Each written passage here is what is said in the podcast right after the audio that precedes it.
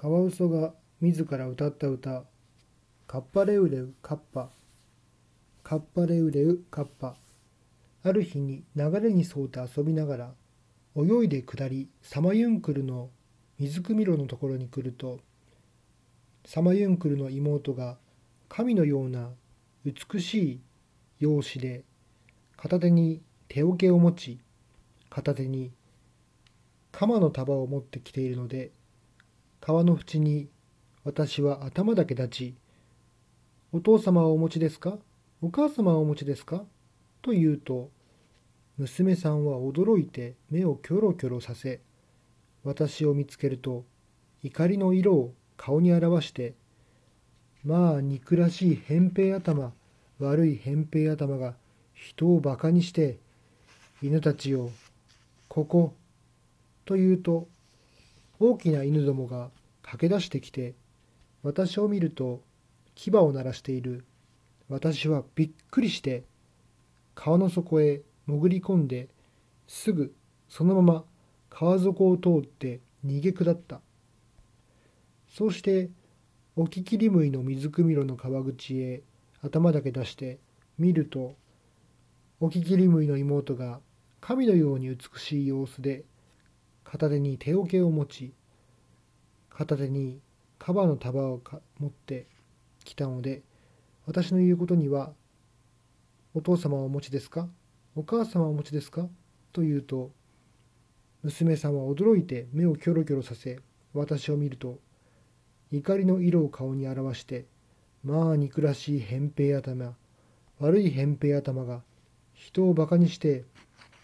犬たちよ、ここ、と言うと、大きな犬どもが駆け出してきた。それを見て、私は宣告のことを思い出し、おかしく笑いながら川の底へ潜り込んで逃げようとしたら、まさか犬たちがそんなことをしようとは思わなかったのに、牙を鳴らしながら川の底まで私に飛びつき、陸へ私を引きずり上げ、私の頭も私の体も噛みつかれ噛みむしられてしまいにどうなったかわからなくなってしまった。ふと気がついてみると大きなカワウソの耳と耳の間に私は座っていた。サマユンクルもオキキリムイも父もなく母もないのを私は知ってあんないたずらをしたので罰を当てられおききりむいの犬どもに殺されつまらない死に方悪い死に方をするのです。これからのカワウソたちを決していたずらをしなさるなとカワウソが物語った。アイヌ信用集から「カワウソが自ら歌った歌「カッパレウレウカッパ」を朗読しました。これはカワウソが犬に殺されて最後カワウソの耳と耳の間にいるので神ではなくて動物ですね。推測ですけども。神だったりすると神の位によって違う生物とか神聖なものとかになったりするので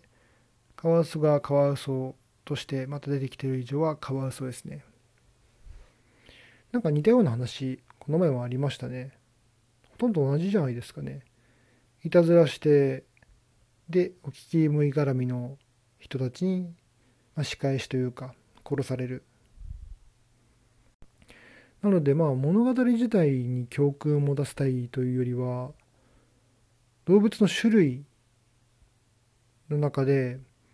位の高いもの位が低いものっていうのを教えようとしてるんではないかなと思います。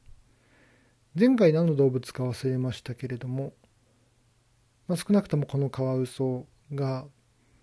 まあ神化していないただの動物なんだということを教えるためにいとも簡単に犬に殺されている描写を描いてるんだろうと思います。はい。ということで今回はアイヌ神謡集からカワウソが自ら歌った歌「カッパレウレウカッパ」を話しました。それではまた。